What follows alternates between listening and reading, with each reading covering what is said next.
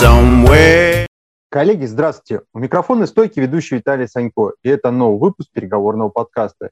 Сегодня пообщаемся с мартинянцем Денисом Викторовичем, с организатором регионального отделения Федерации управленческой борьбы города Волгограда и Ярославля, участником и призером региональных турниров, участником чемпионата России. Денис, приветствую. Виталий, здравствуйте. В дополнение, уважаемые слушатели, сообщу, что Денис какое-то время жил и работал в Европе, поэтому у нас будет возможность узнать нюансы переговоров и менеджмента там и здесь. Но начнем с вопроса, в связи с чем возникла потребность в изучении темы переговоров. Виталий, знаете, готовился к этому вопросу, потому что слушал ваши подкасты, в принципе. Всегда интересно узнать, как люди приходят к, к Владимиру Константиновичу, к его пониманию. 2005 а, год. Я проживал в Германии, как раз учился там, у меня семья, работа, я ничего не успевал, да, честно скажу, да, то есть язык, непонимание культуры. И я стал искать информацию, как мне можно начать успевать. Да. Попал на, в те времена на книгу Глеба Архангельского э, «Тайм-менеджмент». Да. И все, что он указывал, там какие-то ссылки референтные на статьи, на литературы, на книги, я выписывал и искал далее. И вот одна из ссылок была про картину мира где он ссылался на э, искусство управленческой борьбы, да, на Владимира Константиновича книгу. Э, и дошло время до этой книги, я ее заказал, я заказал ее э, озоном из России в Германию, она шла несколько, то ли недель, то ли пару месяцев, я не помню уже, да. И когда я ее получил, для меня это вот стало большое открытие, да, то есть, э, что есть так, такие технологии, есть такие размышления, есть э, люди, кто осознанно занимается вот этими прокачками, вещами.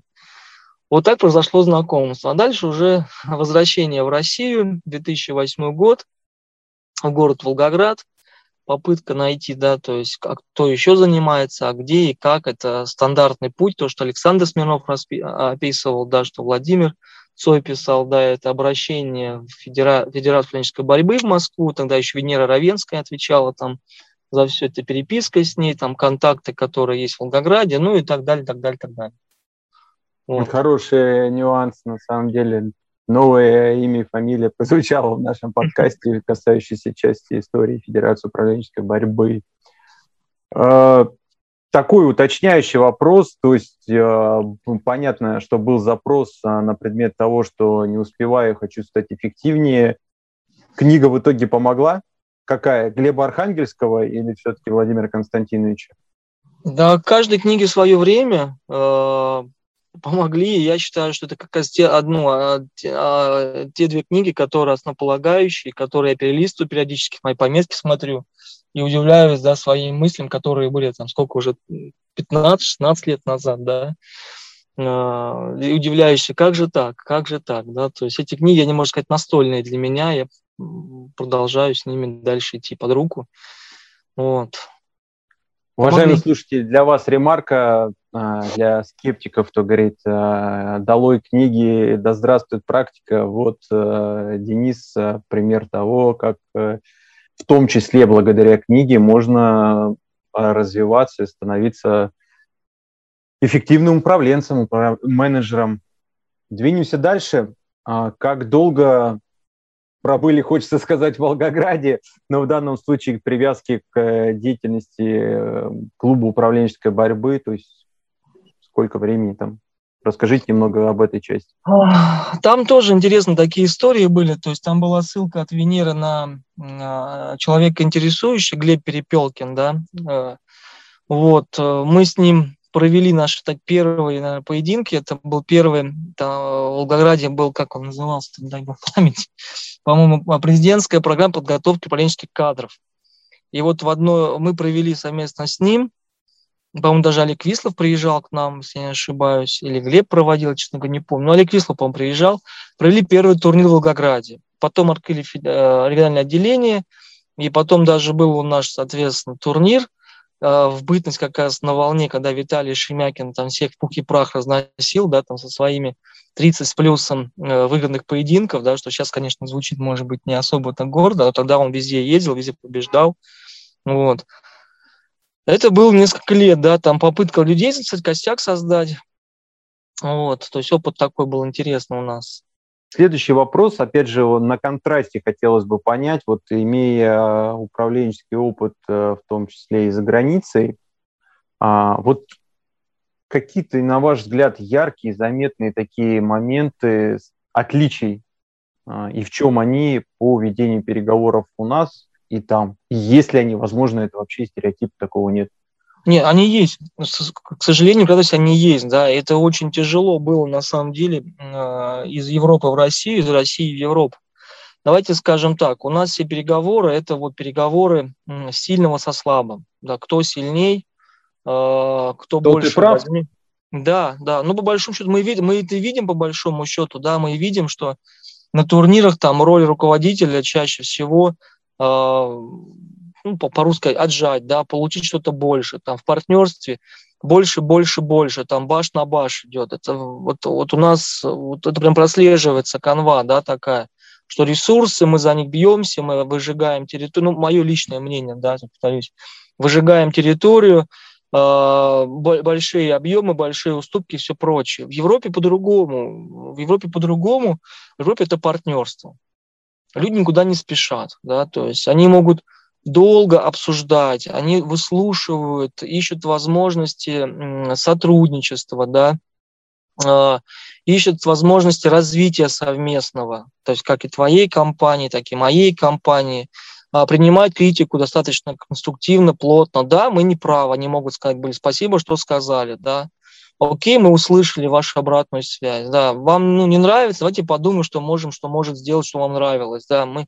Причем речь не идет о деньгах о скидках, либо прочих еще. Речь идет о том, что ты подставляешь плечо, я поддержу тебя. Да. Идет речь о долгосрочном партнерстве, да, на десятилетия, на годы вперед. Да, то есть. И это очень резко отличает.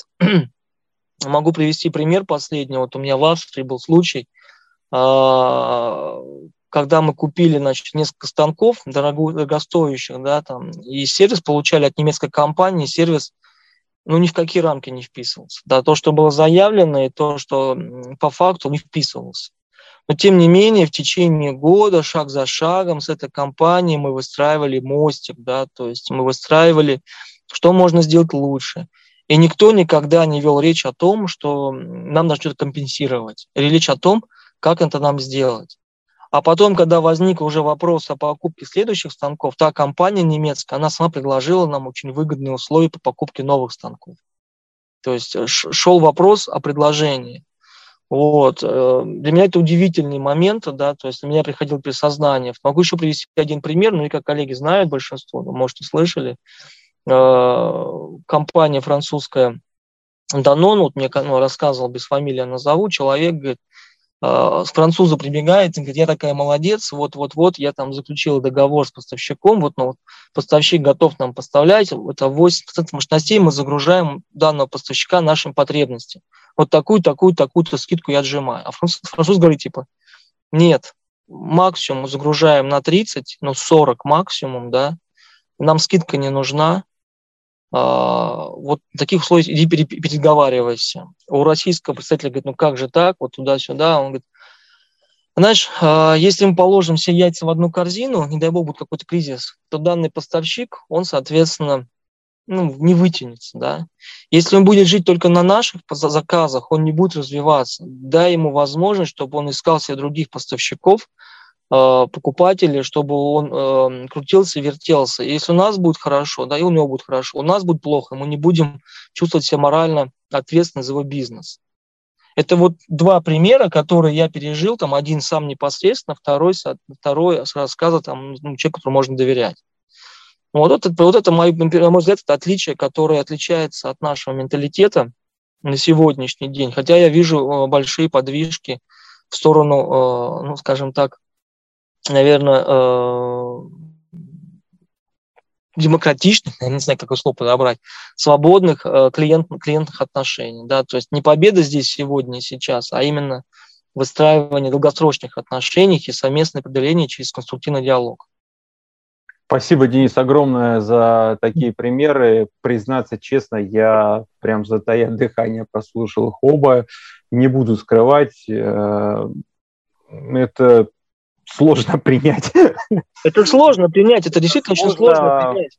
сложно перенести на ту реальность, э, ну, которая у нас есть. Я полностью согласен с тем, что тенденции положительно определенно есть, но давай передоговариваться, чтобы в итоге наш э, партнер э, не надорвался, ну, это какой-то высший пилотаж, не знаю. Ну, Виталий, смотрите, на самом деле, когда ты живешь в другой культуре, да, то есть ты действительно начинаешь замечать по-другому, да, вот, ну, вот я сам с города Волгограда, честно скажу, у нас весь город про, прошит подвигами, да, то есть он прошит подвигами, и когда э, я разговариваю с немцами, они меня спрашивают, ну, вот вы там что-то сделаете, да, вы там сможете, ну, я даже смеюсь, говорю, знаете, у нас даже пословицы, такие русские пословицы, которые не позволяют нам не сделать. Он говорит, в смысле? Говорю, ну, например, у нас даже смерть не является оправданием. Да? Он говорит, какая, ну, умри, умри, ну, сделай, да? То есть, ну, то есть это вот ментальность наша, мы действительно, мы герои, да, мы многие слоемся сложности, мы каждый день там берем завышенные какие-то обязательства, куда стремимся выше, сильнее, дальше.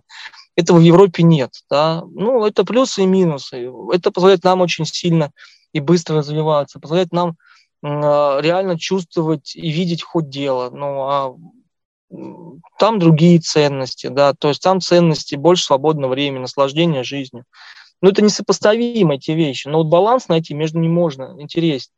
И принц Владимир Константинович это описывает в своих книгах, да, то есть рассмотреть картину мира, не спешить там, да, то есть э, его фразы, о том, что э, бедные люди, да, у них там хорошо сегодня, но плохо в будущем, да, у богатых наоборот, хор- сегодня нехорошо, но в будущем хорошо. То есть это вот э, те технологии, которые Владимир Константинович показывает, они продлевают нам вот путь туда, да, то есть вот к таким отношениям неторопливым, вдумчивым, э, э, обоюдно выгодным, я так наверное, скажу.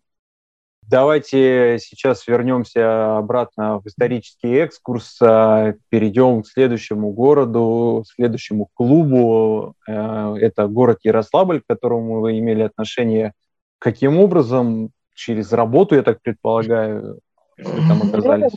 Да, да, пригласили там поработать в городе Ярославле. Соответственно, в чужой город, совершенно никого не знаю, никого не знакомых. То есть и э, вот что Глеб Архангельский, что Владимир Константинович, да, они создают такую сетку негласную. Приехал в город Ярославль, ну, там чуть осмотревшись, я начал искать контакты. А есть ли региональное отделение? А если кто заинтересован? И совершенно случайно в Фейсбуке нахожу, что Татьяна Киселева, Георгий Зиминов, они какой-то мастер-класс устраивают. Ну, по панической борьбе Тарасова. Там, да, там так явно звучало, но было понятно, что это панические поединки прекрасно, классно, э, пришел, посмотрел. Ну, технология у ребят на первом этапе была, соответственно, отличалась, да, очень много было своего, как трактовки и все прочее. Дождался окончания, сел, представился, рассказал, мягко, я считаю, что мягко, хотя, может быть, Татьяна и Гоша скажут, что не совсем мягко, да, мягко указал на те вещи, которые, ну, не соответствуют технологии. Ну, и было принято решение о том, что давайте попробуем создавать клуб, да, то есть э, управленческий клуб переговоров, региональное отделение. Позже подтянулся Роман Консауров, да, то есть с его э, другим взглядом там, на вещи, да, то есть э, моментами. И вот так вот шаг за шагом мы стали выстраивать региональное отделение, да, то есть назначили там, кто у нас является председателем, кто, кто членом, кто казначеем, какая программа, какое место, да, то есть э, прочие моменты. Съездили в Архангельск, наладили партнерские отношения с Архангельском, съездили во Владимир недалеко, да, то есть э, они приезжали, по-моему, раз к нам, мы к ним приезжали, раз 3-4 приезжали, если я правильно помню, да, пообщались э, отделением Владимирским очень плотно, сравнили школы, развитие, ну и так шаг за шагом. Вот. И до сих пор отделение существует, оно работает. Сейчас Альфия Карпачева занимается им, Роман Косауров оказывает поддержку, Георгий Зименов, Иван Шуалов. Татьяна Киселева прибралась в Москву, но тем не менее она как бы помогает, курирует, э, мотивирует нас, да, то есть, э, или коллег, ребят. Вот стандартная схема, то есть любой новый город, э, региональное отделение есть, приходишь моментально подальше единомышленников, дальше общаешься, впитываешь. Вот такой вам лайфхак, если по той или иной причине оказались в неизвестном городе, узнайте, если там региональное отделение по переговорам. И, что называется, welcome. Благодаря подкасту вы будете понимать, что это, для чего это вам. А мы, Денис, давайте с вами тогда перенесемся. Мы будем с вами сегодня так э, по ступенькам mm-hmm. забираться вверх. А мы обсудили разницу очень коротко, буквально маленький кусочек э, переговорного процесса. Давайте вы поделитесь разницей, э, скажем так, с точки зрения менеджмента. Какие-то такие яркие, на ваш взгляд, отличия, примеры, пожалуйста.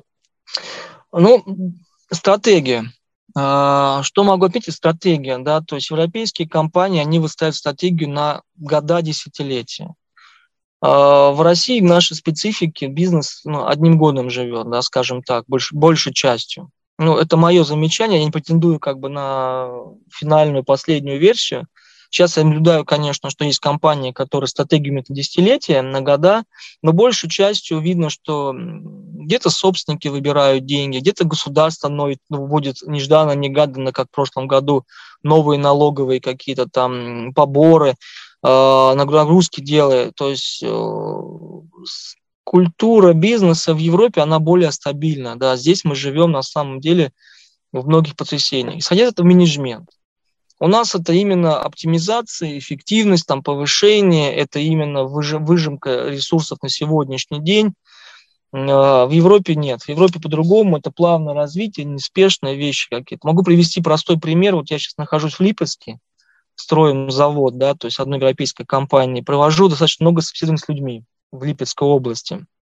Много людей, приходящих к нам на собеседование, у них э, путь трудовой один-два года, опять я закрылась. Один-два года опять я закрылась. Причем компании в том числе есть европейские.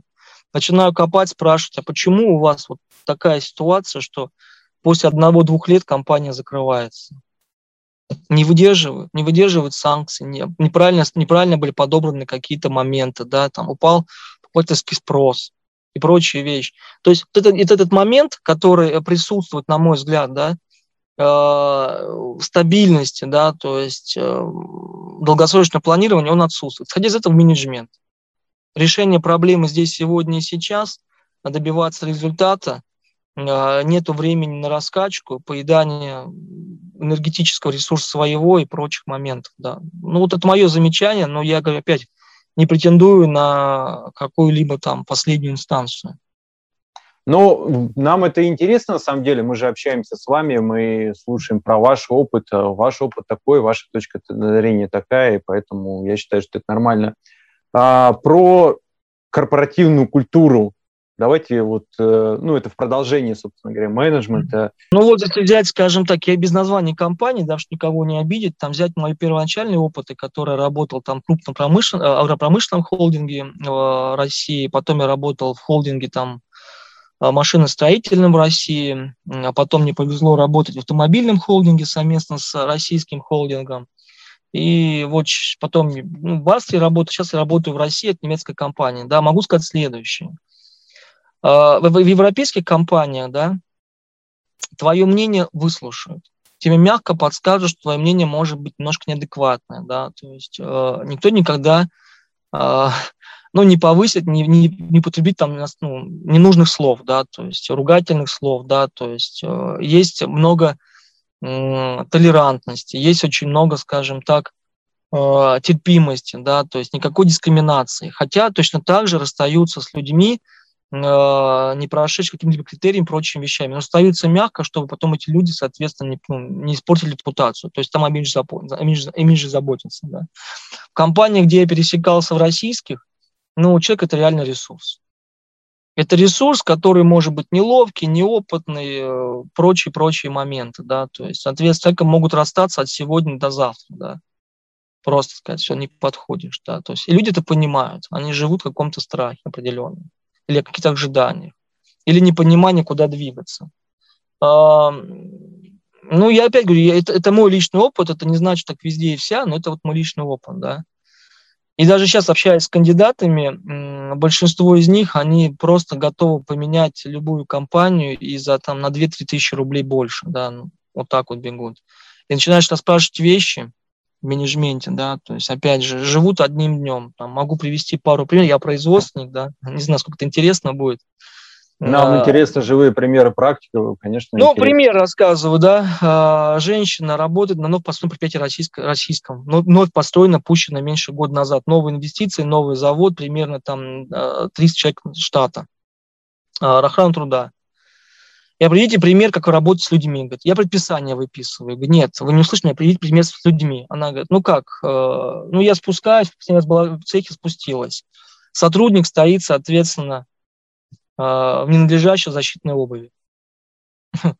Хорошо, а что значит не защищать, не надлежащий? Ну, я у нее тоже спросил, почему ты носишь этот, ботинки специальные? Говорит, а я, говорит, исполнял там какую-то операцию технологическую, сплелась там химическая жидкость, жидкость, мои ботинки промокли, вот я стою в сланце. Я слушай дальше. Что дал дальше? Она говорит, ну, я пошла, предписание выписала, типа, что они виноваты, все. Я говорю, подождите, вот я вижу несколько путей, проблем, которые надо было решать. Она говорит, какие? Ну, первый путь, да, то есть вы купили ненадлежащую защитную обувь, которая промокает и под те средства, которые у вас есть. То есть это ошибка вашего подразделения охраны труда. Второй момент. Если произошел пролив, то хими, там химическая, да, то есть, значит, технологии, которые у вас есть, либо они совершенны, либо с нарушением было, надо разбираться. Третий момент, да, то есть э, экология, химия, экология. Вы дальше сказали по цепочке? Нет, я не сказала об этом. Ну, ну и следующий момент тоже спрашиваю, как это все дело обсуждалось? Написание выписали, наказали начальника цеха там, или мастера. Я говорю, что и мастер по этому поводу сказал, а он пришел, нас матом наорал и ушел. Ну вот проблемы решили? Нет, не решили. То есть излишняя конфлигентность, ну, конфлигентность в разговоре везде. А в принципе я использовал тот же самый способ, что у Тараса предъявляется, да, по большому счету. Я подошел ближе к оленю, да, спросил у человека пример спросил, соответственно, у него, а что произошло, что сделал, то есть рассматривал картину мира с пониманием. То есть эти примеры, которые у нас вот стандартные, да, в переговорах, они вот, ну вот, пользуются. Я ими, мне кажется, я пользуюсь ими, да. Ну, в данном случае я, как немножко знающий технологию, подтверждаю это. Уважаемым слушателям будет как раз повод э, почитать книгу Владимира Константиновича Тарасова «Искусство управленческой борьбы», чтобы понимать, что означает термин «приблизиться к оленю». Один да, но с другой стороны, да, Виталий, с другой стороны, я вижу, что, например, вот Володя Цой, да, там Алексей Федоров, да, там Василий Трофимчук, люди, которые э, регулярно тренируются, они достигают больших высот. Я вот по разным причинам там где-то и лень, где-то там и так сойдет, я не, не так не тренируюсь, как они, как они тренируются, да. И я вижу, что у ребят намного больше прогресса, они быстрее схватывают, они более четко описывают проблемы, которые они видят, да, они реш... принимают решения быстрее. То есть я могу добавить один пункт, да, не, ну, не только то, что рассмотрение, но и тренировка нужна, да, тренировка с разными игроками, разными стилями, с разными школами. И вот ваш подкаст, я его периодически слушаю, там, находясь в машине, да, то есть он реально раскрывает больше граней, нюансов, которые, ну, упускаешь, когда просто читаешь книги. Ну, поэтому я рекомендую послушать подкаст, но и рекомендую, соответственно, больше и чаще тренироваться по возможности, уважаемым слушателям. Спасибо огромное, Денис. А, мне очень приятно, я правда стараюсь. Давайте вернемся да, к нам. Виталий, а... давайте один момент сейчас затрону. Понимаете, вот по поводу тренировок, да, и все прочего, а, что Александр Копытько поднимал вопрос, что Александр поднимал вопрос, вопрос судейства. Я не знаю, есть ли у вас список вопросов или нет. Вот вопрос судейства поединков меня лично вот тоже беспокоит, да, то есть... А я э, гибкий, соответственно, мы переходим к вопросу судейства, Денис, поделитесь. Да, нет, ну реально, да, то есть я вспоминаю времена, когда вот я приезжал там, на турниры в Москву, когда реально люди практикующие из области а, бизнеса.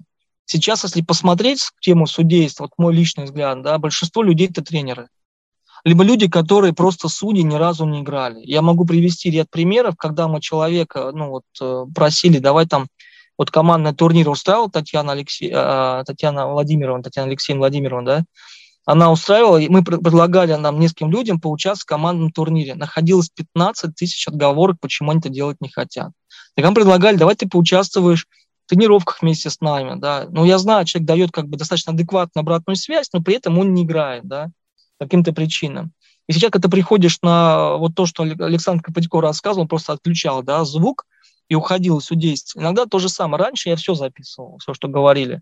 Сейчас иногда я слушаю, говорю, ребят, ну, сори, но это неприменимо, да, там, это просто перечень пунктов, которые вы услышали, да. а конкретно, что нужно сделать, какие-то вещи, что непонятно было, как непонятно.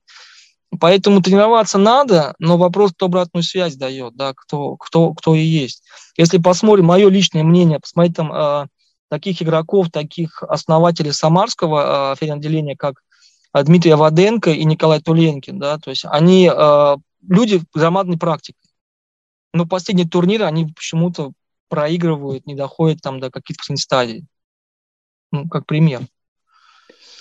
А, Денис, давайте, да. давайте сейчас а, продолжим. Э, продолжая да. эту тему, естественно, есть какие-то мысли, какие-то идеи. Эм, давайте начнем с такого блока, как, э, как заинтересовать людей а, развиваться в своих компетенциях судьи. То есть давайте вот с этого пунктика начнем, а дальше продолжим.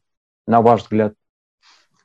Как развивать э, вовлеченность людей именно в роли я... судьи. Ну, то есть вот вы сейчас обозначили некую проблематику, что есть а, такая сложность, что много, пускай назову так, э, людей, которые только в теории, и то непонятно в какой, как привлечь Слушай, компетентных специалистов или, или развить компетентных специалистов, на ваш взгляд? Ну, какие-то решения просто, чтобы вот мы в процессе Слушай, поискали. Да, да, и какие решения? Владимир кстати, давно сказал, типа, для чего это нужна была все это, да, поединки? Для чего они нужны были? Они нужны были для отбора персонала в какой-то степени, для аналитики его, да, то есть для понимания. А, были случаи, когда людей по данным поединкам брали на работу, да, вот как проходит там конкурс лидера России, какие-то центры оценки, да. То же самое было раньше, сейчас. Сейчас это осталось сообщество, которое вращается само себе, да, то есть, ну, это не продвижение э, людей, да, это не поиск кадров, это это не какой-то нетворкинг, постройка, я не знаю, там, да, вот сейчас то, что Константин Смирнов, делает там с, с Олегом Висловым, э, воз, лагеря возобновили, там происходит нетворкинг, какая-то вещь. Ну, должна как практическая польза быть для судей. Для тренеров понятно, они приходят туда, они видят, показывают себя, есть шанс, что к ним обратятся, да. Для человека, который делает бизнес, ну, для чего он туда пойдет? Что он там хочет получить? Это хорошую грань вы обозначили на самом деле, вот потому что вот инструмент как поиск и отбор сотрудников, на мой взгляд, незаслуженно обходится. То есть я вот допускаю, что когда-то это использовалось именно так, но в последнее время я, по крайней мере, этого не вижу. Слушай, ну, но, кейсы, но кейсы я, успешные я, в этом ага. направлении в Томске есть. Ну, в Томске возможно. Я помню по себе, что для меня было вот именно э, Глеб Архангельский, это раз Владимир Константинович. Это были люди, на которых я свою карьеру строил, на их знаниях, да. То есть э, я разбирался в, в этих вещах, и для себя, для меня делал практические вещи, да, как я могу стать более эффективным на работе, да, что могу применить, как могу выстрелить, какие-то моменты. То есть для меня это был путь, э, эм, методы, приемы, которые я использовал в работе у себя. Я корпоративный сотрудник, да, то есть э, и для меня эти вещи были актуальны. И получая обратную связь от людей, которые в бизнесе вращались, я понимал, как мне действовать в моих ситуациях э, на работе. Плюс я выбирал ситуации, которые плюс-минус похожи под, ну, где возможно было выбирал, да, а плюс-минус похожи были на мои какие-то проблемные зоны на работе. Таким образом. А такой вот вопрос вам, как руководителю, а, если бы такая возможность была, вот вас пригласили бы именно как э, работодатели, а, и, собственно говоря, вот были бы кандидаты на какую-то там из топовых позиций в вашу компанию, а, ну вот на этот опыт вы бы опирались, то есть вот вы а я применяю, бы, Виталий, я и, сказал, и просто договорю немножко, там же, как сказать, стрессовая ситуация, человек может проявиться в моменте, не обязательно, что он всегда такой, и поэтому вот эта грань. Однозначно, я же рассказывал примеры, то есть того же Владимира Константиновича всегда же было, что проводить собеседование людей, поспрашивайте вы их. Хорошо, как он говорит, вы добились успеха в продажах. А что не получилось? Как проблему решали? То есть фактически та же самая схема. Или я играю какие-то ролевые вещи, играю там короткие ситуации, играю с людьми на собеседовании просто. Ну, окей, давайте представим такую ситуацию. Люди теряются, люди ничего не могут сказать. Для это показатель. То есть я использую эти наработки с, с людьми на собеседовании. Я эти использую наработки, когда такие ситуации у нас происходят на предприятии. И если бы это было бы корпоративным инструментом, у меня лично, да, я бы просто бы рад был. Или А, уважаемые слушатели, для вас немножко поясню. Мы тут э, достаточно, с моей точки зрения, быстро с Денисом жонглирую достаточно сложными вещами. А Денис сейчас сказал, что на собеседовании он использует такую короткую форму. Налоги Владимира Константиновича это называется экспресс-поединок длительностью одну минуту. Вот в этом коротком поединке можно отыграть одну роль, отстоять свою позицию. Это я вам сейчас с вами поделился тому, что можно учиться отрабатывать навык, в данном случае, как проводить собеседование, или даже в том числе э, в качестве соискателя потренироваться на предмет того, чтобы проявить себя, показать себя в правильном, нужном свете для работодателя. Используйте это как лайфхак. Мы все-таки тогда, Денис, с вами перейдем э, к такой еще части. Вот мы про судьи сейчас с вами поговорили. Формат онлайна. Ваши мнения, впечатления, плюсы, минусы? А, ну, плюс действительно география, да, то есть э, формат, а формат онлайн, он позволил ну, поучаствовать в разных школах, поучаствовать в разных турнирах. А, я благодаря формату, какой-то степени, благодаря формату онлайн, мне удалось поучаствовать в нескольких командных турнирах, да, то есть я до сих пор с теплотой вспоминаю наш первый командный турнир, где была, был Михаил Шапира, э, Алла, Ярослав Якубовский, Роман Сауров, да, потом Саша был у нас, э, Смирнов, да, то есть это уникальный был опыт, где люди с разных городов, э, мы обсуждали ситуации, это вот громаднейший опыт, который в реале приобрести, я думаю, ну, как бы никогда, никогда. Вот. А, то же самое, что ну, достаточно сложно со временем, а тут удалось по поиграть, поучаствовать в разных турнирах. Но с другой стороны, то, что коллеги описывали, друзья описывали, ну, это не то. Это не чувство того адреналина, да, там, садиться, там, когда ты вот садишь, тебя вызывают. Нет того ощущения, где ты выходишь в кулуаре и обсуждаешь, а я то имел в виду, а это то имел в виду, а этот ход был прекрасен, не прекрасен был ход, да, то есть есть плюсы и минусы двух вещей. Если брать, скажем так, а, цель покрытия, да, то это онлайн. Цель качественного общения, э, переживания, то это однозначно офлайн. Тут надо цели понять, э, что преследуется. Ваше мнение, Денис, относительно спортивного, спортивного вида управленческих поединков, то есть вот здесь эта сторона, кому полезна, нужна, не нужна? Вопрос интересный, да, вопрос интересный. Что такое спорт? Это, это критерии, это результат. Вот здесь сегодня результат. Соответственно, как мы оценивать можем поединки переговорные? Только под... у нас выходит сейчас спортивная составляющая, это чисто э, выигранные поединки, количество выигранных поединков. И послушать там, там ну, ваших же гостей, мы видим, что чаще всего это может быть случайность, это может быть подготовка определенная, да, прокачка. А может быть, э, как вот мне нравится у Владимира Константиновича про арсенал, да, то есть ты заходишь в арсенал, и все не можешь с собой унести. Берешь только то, что у тебя есть. А, я это отношусь больше не к спорту. Для меня это как навык, это как soft skills, да, потому что спорт для меня это понимание критериев оценки, понимание критерия действия, да, то есть что ты сделал, отработка навыка, там, какой-то удар, какой-то прыжок, там, техника. Мы можем любую категорию судей взять, и опять же возвращаюсь, что каждый судит, как ему ляжет карта. Одному нравится, что он такой мягкий, другой нравится, что он инициативный, другой не нравится, что инициативный. То есть нет критериев, поэтому для меня это, скорее всего, ну, просто soft skills, а не спорт.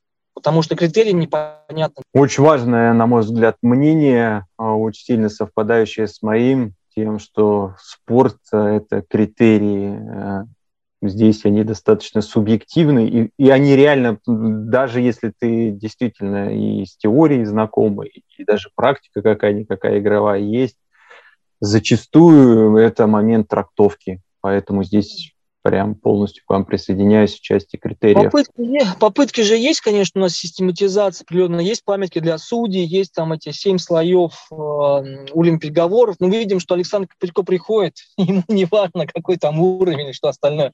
Он просто всех сносит. Да? Вот, ну, потому что то... талантливый молодой человек. Ну да, наверное, потому что опытный, потому что бывал в разных перегрузках, потому что постоянно учится, да, то есть какие критерии. И он сам рассказывал, ну, я слушал ваш подкаст, да, ссылаюсь на них часто, как он пришел к этому. Поэтому для меня это, ну, это не спорт, это, это, это просто прокачка своих навыков, это подготовка к каким-то ситуациям это хобби, можно сказать. Но это лично мое. Денис, я благодарю вас за участие в подкасте. У нас сегодня достаточно, на мой взгляд, такой живой, динамичный диалог получился. Мы с вами э, были то в Европе, то в России, сравнивали разный опыт, э, теория, практика. Спасибо огромное, что пришли ко мне в подкаст и поделились с нашими слушателями как ценной информацией, так и дельными советами. Спасибо вам, Виталий, да. Мне нравится слушать подкасты. Не, не всегда согласен я с вами, с гостями, но тем не менее интересно. Спасибо. Уважаемые слушатели, традиционно обращаюсь к вам с просьбой поддержать мой подкаст, поставить лайк, написать в комментарии э, ваши пожелания, озвучить, кого бы вы хотели услышать у меня в подкасте. И традиционно услышимся